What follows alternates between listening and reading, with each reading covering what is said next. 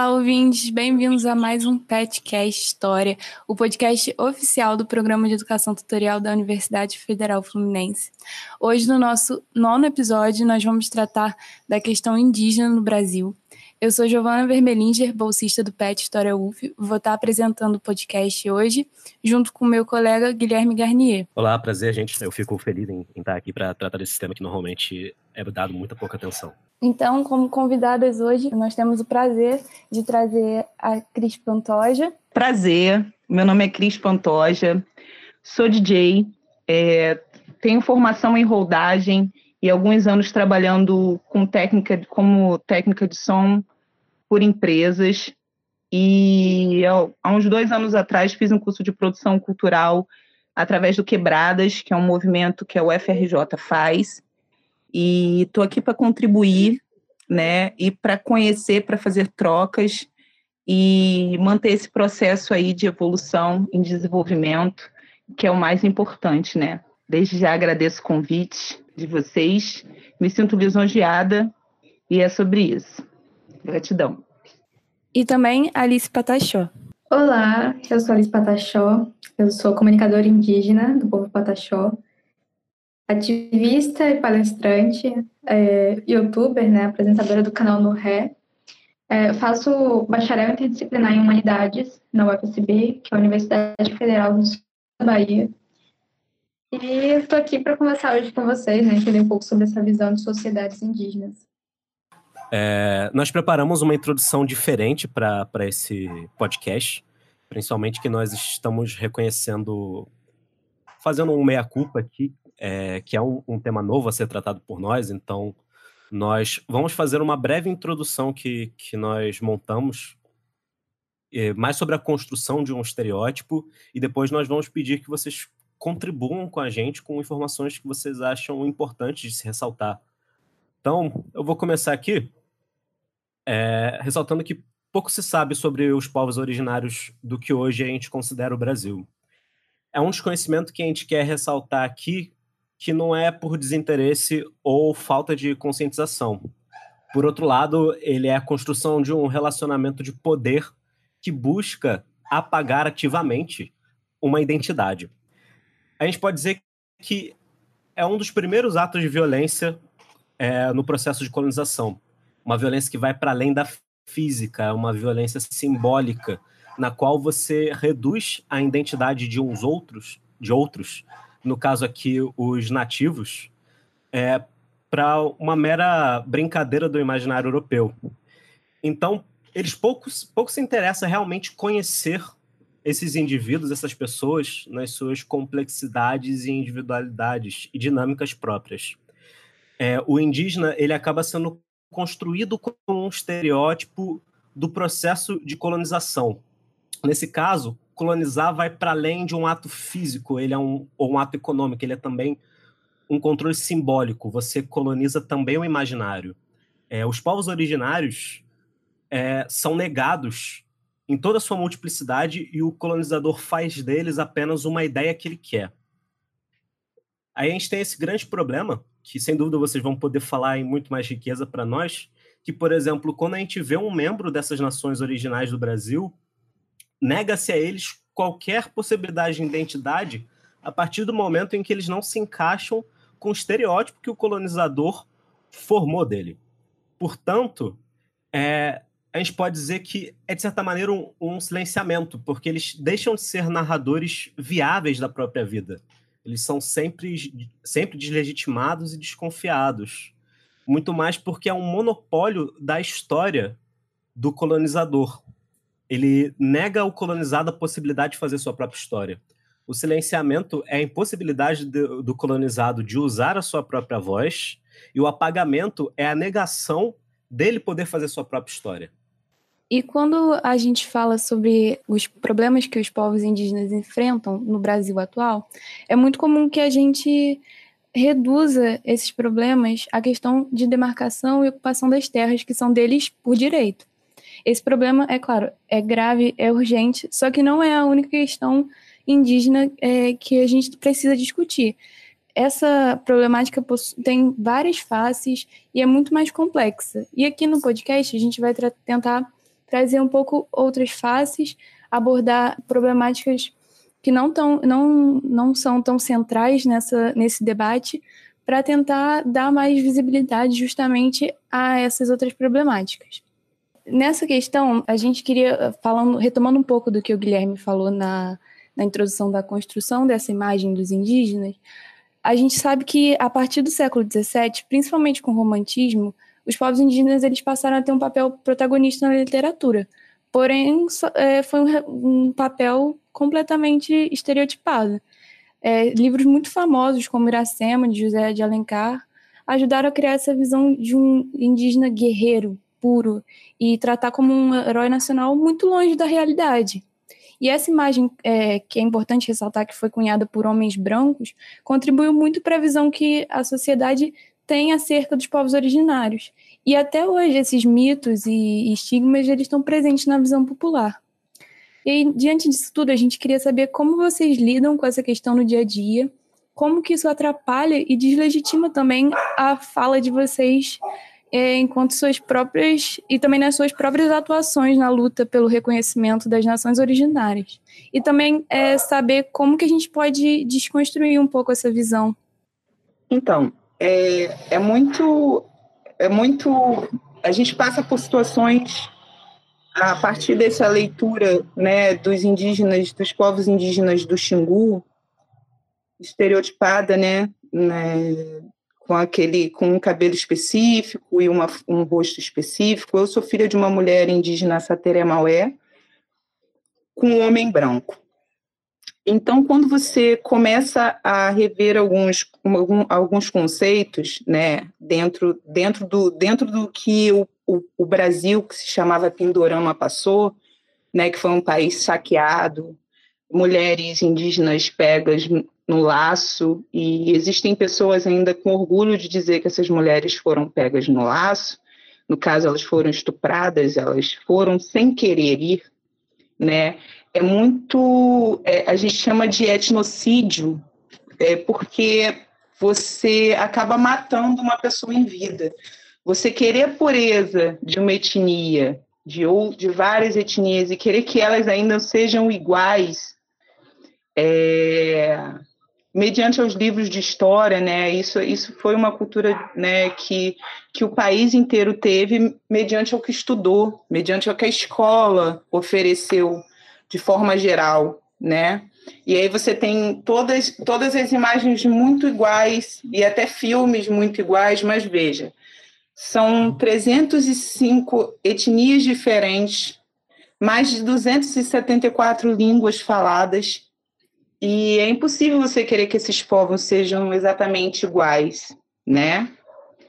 E existe uma miscigenação que, conforme você vai apagando é, a cultura desse povo, o próprio povo Pataxó e a, e a parenta Pataxó, quando voltava a poder dizer, tem uma história muito, muito, muito singular sobre isso porque estavam morando em cidade, já não estavam mais dançando seu toré, tendo suas vivências, suas pinturas, né, seus rituais. E aí você vai perdendo isso com o tempo, né? Você vai caindo no esquecimento, vai caindo no esquecimento também as pronúncias, as formas que, que, que, que na aldeia as coisas acontecem, porque você vai entrando no ritmo da cidade. E na cidade a coisa não é tão tão romântica, tão tão carinhosa, tão familiar quanto se é na aldeia. Então, é, quando quando a gente quando a gente chega no lugar, eu por exemplo uso uso meus penachos, não uso cocar, uso meus penachos é, uso cordões, anéis e tudo que, que dá uma indicação que para mim também é de proteção indígena. E aí, quando eu chego nos lugares, a galera fala assim: Nossa, você parece até Índia. e aí eu fico olhando assim, fico pensando: Poxa, é... se é num tom de você parece até índia que eu, que eu vejo que é um tom de curiosidade, eu, eu tento explicar que sou e, e aí, né, faço o desenvolvimento com aquela pessoa. Quando não, quando eu acho que é uma coisa irônica, do tipo, não existe índios mais na cidade, né? Só existe índio lá nas terras que ainda não estão demarcadas e afins, eu não perco muito meu tempo e minha energia, não. Eu acho que o caminho, eu, pelo menos, o meu caminho como DJ, é fazer intervenções falando da existência desses povos que podem ocupar qualquer lugar na sociedade e compartilhar de qualquer conhecimento. Então, é, eu vejo nisso né, uma total contradição com a nossa vivência e a nossa realidade. Né? É, Para as pessoas, nós ainda estamos parados em 1500, né? não existiu.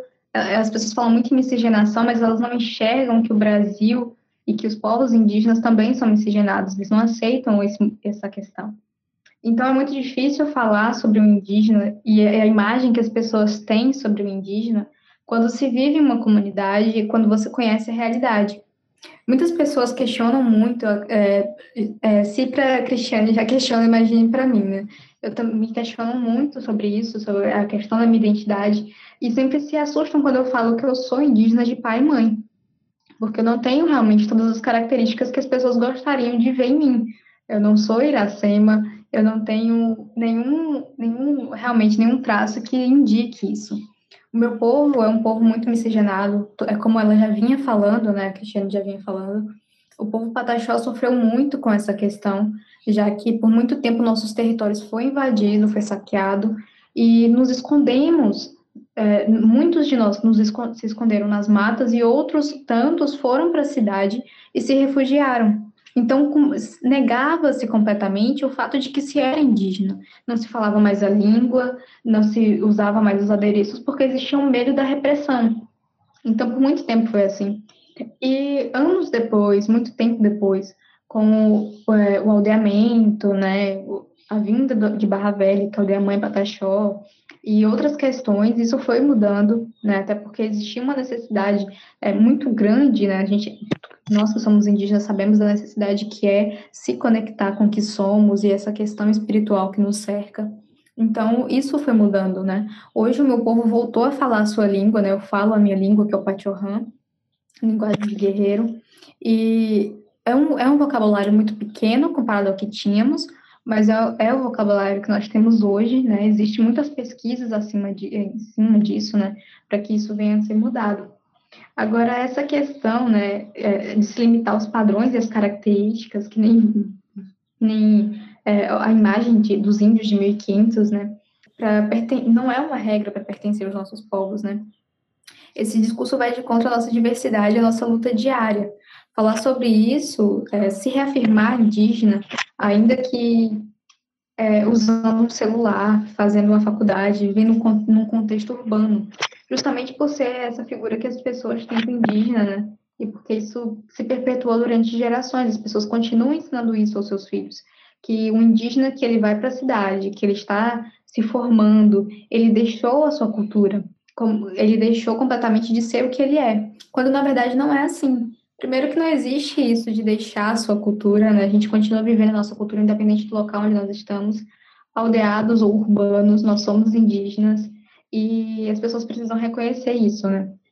Precisam ser alertadas sobre isso. Eu vou retomar um, pouco do trecho da exposição da, da Giovana, e eu acho que é um, um ponto interessante para a gente entrar, porque eu acho que existe um campo específico para estudo da questão e da história indígena, seja em geografia, seja em história. Eu acho que a área que, que mais se afeiçoa a isso é, é a antropologia, e, e a gente pode dizer que esse campo de interesse na questão indígena e nos povos originários está crescendo, está é, tá ganhando uma certa popularidade. Mas a gente gostaria de direcionar uma pergunta para vocês é, de como vocês enxergam os crescimentos desses estudos. Vocês acham que isso ajuda, que isso pode gerar novos tipos de estereótipos? Em que medida isso é positivo e em que medida o movimento dos povos originários é, consegue se beneficiar ou, ou acaba tendo malefício disso? eu vejo como um grande avanço, né? No, principalmente no espaço acadêmico, quando a gente fala de pesquisa sobre os povos indígenas, sobre vivência, sobre história, e, e sobre essa, toda essa narrativa em outros níveis, né? É realmente muito importante que isso aconteça, e isso também é um indicativo de que existem mais indígenas na universidade. Então, realmente é, é um ponto muito bom. Mas a gente precisa entender que existe uma, uma certa preocupação uh, dos nossos povos sobre isso, sobre como a gente tem sido abordado aí fora. Muitas vezes as pessoas vêm para as comunidades, é, buscam conhecimento, vão embora e não trazem isso de volta. Quando eu me refiro a trazer isso de volta, eu estou falando de como as coisas acontecem, né? As ligações se rompem. E aqui o conhecimento tem uma visão muito diferente de como isso é transmitido. E principalmente quando eu, falo sobre isso, sobre os erros que as pessoas costumam cometer. Até, eu sei até que existe é, muitos problemas com relação a isso por conta das diversidades, por conta dos costumes de cada aldeia, de cada povo. E isso realmente é, é um ponto que deveria ser muito explorado, mas que algumas pessoas caem no erro ao relatar isso, né? Hoje, é, não só por conta dos trabalhos que eu tenho feito, mas e tenho visto como isso vem acontecendo, né? Mas muitos parentes têm trabalhos acadêmicos, têm feito grandes pesquisas sobre povos indígenas, é, focando em seus povos, em suas comunidades. Isso tem ajudado muito a crescer e entender alguns, algumas coisas, né? Até porque é, essa questão de, de, se enxergar como, como, como ser acadêmico, né? Muda muito toda essa visão de, dos povos indígenas e principalmente a nossa ocupação nesse espaço, né? Leva uma outra visão, a visão da nossa vivência. E quando isso acontece, a gente lembra muito do fato de que é, indígenas ocuparem universidades, é, estarem presentes nesse meio, é, nos tira de objeto de estudo e nos transformam em pesquisadores. Né? Eu, sempre, eu sempre questiono muito que às vezes nós somos é, objeto de estudo, mas um objeto de sala de aula, um objeto que fica ali como se as pessoas achassem que tivesse morto, né? como se a nossa história não continuasse, como se não estivéssemos resistindo até hoje. E quando o indígena entra na universidade, faz esses trabalhos e, de certa maneira, compartilha esses conhecimentos com outras pessoas, com outras sociedades, isso se coloca muito presente, né? Como essa formação, essa mudança é, de gerações, essa mudança de século, transformou né, as vivências, as questões culturais, históricas dos nossos povos. Então, eu acho que é, é isso que a parente está falando, e digo que todo conhecimento né, é agregador, mas lembrando que é importante a gente falar sobre lugares de fala, né? E sobre não sobre o não cancelamento né, de pessoas que estão urbanizadas, né, e que tiveram, não tiveram oportunidade de ficar aldeiadas, né, porque existe uma cobrança muito grande é, dos não dos não indígenas, de, ah, como assim você é um indígena na cidade, né? E falar de todo esse contexto aí. E, e a gente tem toda uma questão de estrutura que está movendo e que vai mover a partir de entender que existem acadêmicos como e, e pessoas que estão lançando livros incríveis, inclusive um deles que está junto com o da Djamila Ribeiro, com os mais vendidos no Brasil, que é do Ailton Krenak, né? Ele e a Djamila Ribeiro são dois escritores, ela é uma escritora negra e ele é um escritor indígena, e é isso que dá força à caminhada, entender que existem outras falas, outras visões, ainda que não sejam indígenas, mas que também existem as visões daquele povo que está naquela vivência, que está resistindo, que está vivendo há 500 anos e não está tendo direito de falar sobre ele mesmo. É essa a importância. Eu acho que é sobre isso, a gente ocupar, a gente esclarecer, a gente fazer trocas, a gente se fortalecer, né? É, entendendo que eu acho que eu, eu, eu até a semana passada escrevi uma coisa falando que dividir para conquistar é, é muito antigo, né? E existem pessoas que tentam o tempo todo deslegitimar as pessoas que são miscigenadas querendo um purismo que chega a ser criminoso. Mas a gente segue segue acreditando que é sobre isso, sobre ocupar faculdades, ocupar as cidades, ocupar as aldeias, expandir as aldeias, expandir o conhecimento, palestrar, ser youtuber, ser DJ, e é sobre isso. Retomada.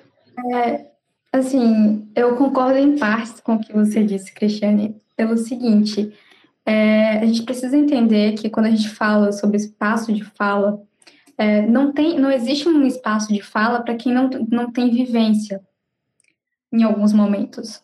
Eu acho que quando a gente pensa muito em pesquisa, a gente pensa muito nessa questão de como os indígenas são vistos, é, eu, me sinto, eu me sinto muito chateada quando eu vejo alguém que não tem conhecimento sobre isso, ocupando espaço de fala e falando besteira, né? Falando sobre povos indígenas através de um olhar etnocêntrico, completamente diferente do que a gente está realmente lutando para mudar, né? Esses olhares.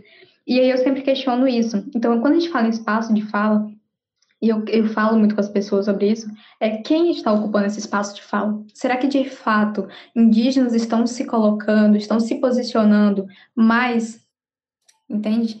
É, até, que, até que ponto é, esses brancos est estão tomando esse espaço também, entende? É, quanto a, a, indígenas urbanizados, quanto a indígenas que são descendentes, é, existe também uma necessidade de se compreender que é preciso muito mais do que isso para se ocupar um espaço de fala. Né? A gente precisa ter vivência, a gente precisa ter concordância, precisa entender pontos de vista, principalmente de dentro dos nossos povos, dentro das nossas comunidades. Isso é um assunto que gera muita polêmica, mas que realmente é necessário falar, né? Porque existe uma necessidade de se buscar entender esse lado para depois se falar sobre um espaço de fala pelo qual é, a gente quem não tem vivência não consegue descrever, não consegue de fato é, levar aquilo que aquele povo vive, gosta, quer que aconteça, né? Então, mas o que eu digo de espaço de fala é justamente sobre isso. Eu não, eu como, como hoje não posso falar do, do povo que eu pertenço é aldeado, né? Mas eu posso falar sobre mim e sobre, e sobre toda a minha busca como uma pessoa que está na cidade. É importante pautar sempre é, o respeito às hierarquias existentes e às trocas também. Quando eu digo isso, eu digo de forma geral, cada etnia tem a sua vertente, a sua história, e é seguindo nesse, nesse caminho que eu estava falando sobre espaço de fala, lugar de fala. Eu, eu, na verdade, eu queria fazer um, um comentário que eu, eu, acho que, sinceramente, talvez nem adicione tanto, mas é mais que como a gente é um, um podcast de história, eu acho que seria interessante a gente aproveitar isso para discutir um conceito, que é o conceito de ahistórico. É, talvez até pelo movimento negro estar tá muito mais presente no, no cotidiano urbano, é, muito mais forte, talvez até muito mais escancarado na, na nossa cara, a gente fala muito, por exemplo, do, de como é danoso, por exemplo, você ter uma perspectiva histórica de povos africanos. Eu acho que o, o que mais se discutiu aqui é como é negado é, um processo de transformação histórica para pro, os povos indígenas. É só para encaminhar é, a discussão de conceitos históricos que normalmente o PET se propõe. Então, considerando tudo isso que a gente apresentou até agora, eh, a gente gostaria de perguntar é, como vocês enxergam o cenário atual do indígena no Brasil. Aqui vocês podem ficar à vontade para é, abordar pontos importantes que talvez a gente não tenha abordado, que vocês achem pertinentes. E também a gente gostaria de saber como que a situação política e a pandemia estão atingindo os povos originários na luta pela preservação cultural, social e também ambiental. Então, no, a, nível, a nível político, né, as queimadas aumentaram em números exorbitantes. Nunca teve, né, estatisticamente, uma quantidade tão grande de desmatamento em tão pouco tempo no país, né? É, desde a invasão para cá. e de saúde é, sempre foi negado, né? E agora, com, com o período pandêmico, é, os povos indígenas, a nível de proporção, são os mais afetados, né? Porque como não existem mais médicos atuando nas áreas indígenas, né? Porque foram dispensados há uns meses atrás, é, tudo é difícil, né? Porque você realocar, tirar um indígena lá da aldeia dele, levar, levar esse mesmo indígena para a cidade, pros, ou para os hospitais de campanha, é uma outra problemática de, de gestão que talvez seja proposital, né? Não posso é, afirmar, mas acredito que não faça diferença para o governo eles estarem vivos ou não, né? É, para os povos indígenas faz, fazem diferença por conta de ser um livro, né? Que se fecha, um conhecimento que se perde, mas enfim, é, é sobre isso. E quando você, quando você é, perde territórios, é, você perde tudo que nele está, né? A vida animal, todos, to, todas as árvores, frutos, o alimento, é, coisas para fazer seus artesanatos. Então, uma forma de minar e de matar também é essa. Porque você não mata diretamente o indígena, mas você mata tudo que está em volta. E aí você tira dele o direito de sobreviver, de viver a partir né, do que ele tem ali, que é a natureza. Você acaba com toda uma área, polui a água, e assim você consegue impedir ele de ter os recursos próprios para movimentar e gerir tanto o alimento quanto o, dinheiro que às vezes se faz necessário para aquele povo. É, então, esse é um momento muito difícil de se atravessar, né? É, os povos indígenas têm sofrido muito com a pandemia dentro das aldeias, até porque isso mudou completamente a nossa rotina e o nosso convívio aqui, né? E eu, eu tenho falado muito sobre isso, inclusive porque é, com esse período, né, a minha aldeia suspendeu todas as atividades, nós não estamos tendo aula, nós estamos fechados para visitação e também não estamos mais realizando rituais né, em coletividade. Então é muito difícil é, atravessar esse momento sem, né, sem fazer os nossos rituais, sem, até porque são rituais que são muito próximos uns dos outros, muitos abraços, então isso dificulta um pouco essa questão de, de manter um distanciamento social, então foi completamente cancelado. É, e assim, com todo esse descaso do, do Estado brasileiro, todo o ódio, né, abertamente direcionado a nós, torna tudo ainda mais difícil, uma, uma desesperança, né, eu diria até porque estamos sendo atingidos muito na questão da preservação cultural. Afinal, perdemos muitos anciões e muitas lideranças nesse período. E não é só uma, uma dor pela perda, né? É um momento de dor pela sabedoria que se cala prematuramente. É, é muito difícil para uma comunidade, para um povo, perder alguém. Ainda mais um ancião que guarda nossa sabedoria, que, que são lideranças, que fazem parte da, norte, da nossa articulação diante da nossa luta, né? São, são muito mais do que números e histórias, né? São vidas, são ancestrais que nos abraçam. E, assim, eu vejo que é, ainda precisamos lidar com a distância das pessoas, né, dos parentes, dessa questão dos rituais, como eu já tinha falado. É, estamos nos readaptando, né, esse modo de vida é, que, que é muito coletivo, né, muito próximo. E, então, tem sido muito difícil, né? Isso enfraquece muito nosso espírito para atravessar esse momento. E na atual situação, assim, quando a gente fala, é, não só, como a Parente vinha falando, né? É, é, tudo isso tem se tornado um problema ambiental também, né? Inclusive, é, há pouco tempo, há poucos, poucos dias, a minha comunidade fez uma denúncia aberta, né? Uma carta aberta é, quanto à exploração de madeira no nosso território, a gente encontrou invasores aqui, e isso é um grande problema, porque são pessoas extremamente violentas, né? Então a gente não pode, a gente não sabe como lidar com essa situação. Então isso continua acontecendo, né? Não é porque a pandemia chegou que as pessoas se distanciaram das comunidades, que as pessoas estão realmente respeitando os nossos limites. Isso não está acontecendo. Isso se torna um grande problema, né, para se atravessar. E, e, com toda essa incitação né, de violência, de, de, de lembrar que povos é, do, governo, em parte, é, do nosso presidente para falar sobre essa questão de como é, ele não pretende demarcar territórios indígenas, de como são ilegítimos né, as nossas lutas, nossas causas. É, é, muito difícil de enxergar esse cenário como algo bom, né, algo que tem uma esperança de que algo realmente aconteça, apesar de que a luta tem sido se, é, muito reforçada, nós estamos é, aderindo novos métodos de, de luta, é, usando muito mais a tecnologia como aliada, né, como ferramenta para isso.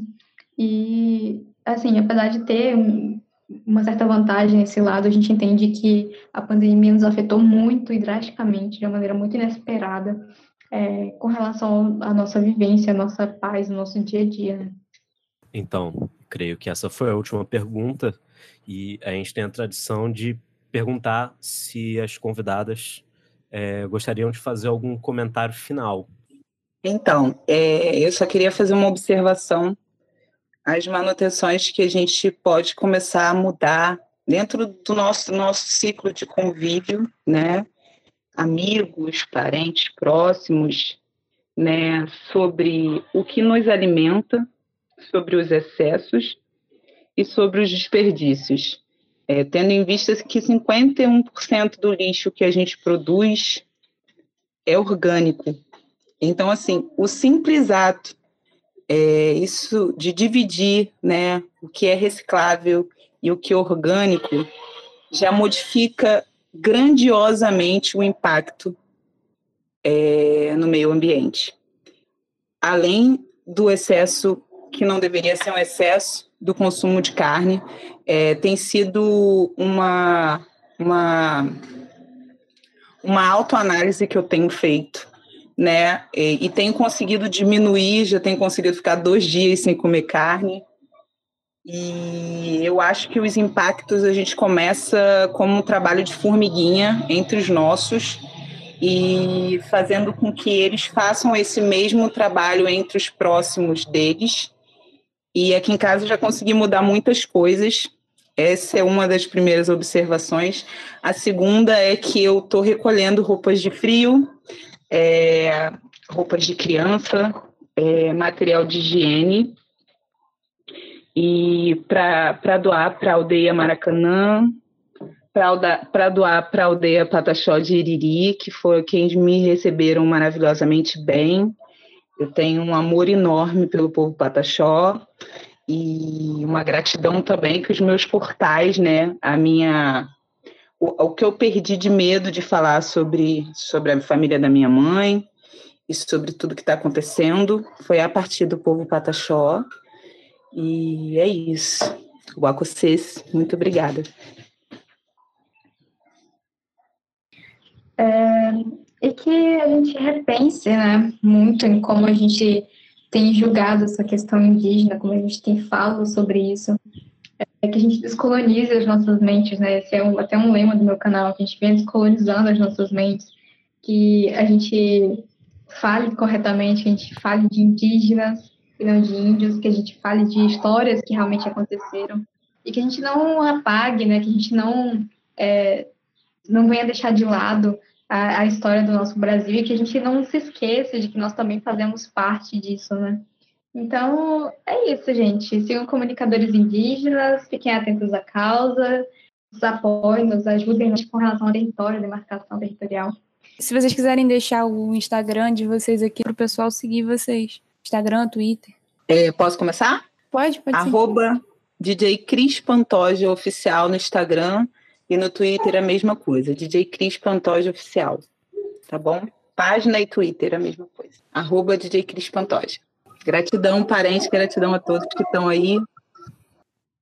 O meu tá como arroba Alice em todas as redes sociais, Instagram, Twitter. No YouTube eu tô como no Ré, né, que é o nome do meu canal. E é isso, espero vocês lá. É, eu gostaria de fazer um convite para vocês, é, ouvintes, de seguir o PET. Nós temos a, o Instagram, que é PetHistóriaUF, o Twitter, que é PetHistória, e no Facebook nós somos Pet. Também queria fazer um convite para vocês conhecerem o nosso podcast, se já não conhece. Nós temos outros episódios, estamos disponíveis no Spotify, no Google Podcasts e em outras plataformas também. É, nós abordamos vários temas e a gente busca levar esse conhecimento que a gente está produzindo aí nessa época de pandemia na universidade para o público em geral. Então a gente já vai acabando por aqui. A gente quer agradecer primeiramente as nossas convidadas por nos ajudarem com, com esse tema extremamente delicado, mas de extrema importância. É, foi um prazer imenso e uma atividade muito enriquecedora. Eu quero deixar aqui um, um último agradecimento àqueles que estão seguindo até agora, os nossos ouvintes. Esse é o nono episódio a gente sempre fica muito feliz em fazer esse trabalho. É, aqui, antes da Giovana entrar com, com as recomendações, eu vou dar, claro, os créditos e os dados dessa produção. Como produção, a gente teve Linha Castanho e Caio Manzoli. O roteiro foi um esforço coletivo entre uma maior parte da, do, da nossa equipe. É, Felipe Camargo, Linha Castanho, Giovanna Vermelige, Guilherme Garnier e Caio Manzoli. Como edição será também Felipe Camargo. Obrigada às nossas convidadas. Foi ótimo mais uma vez estar com vocês.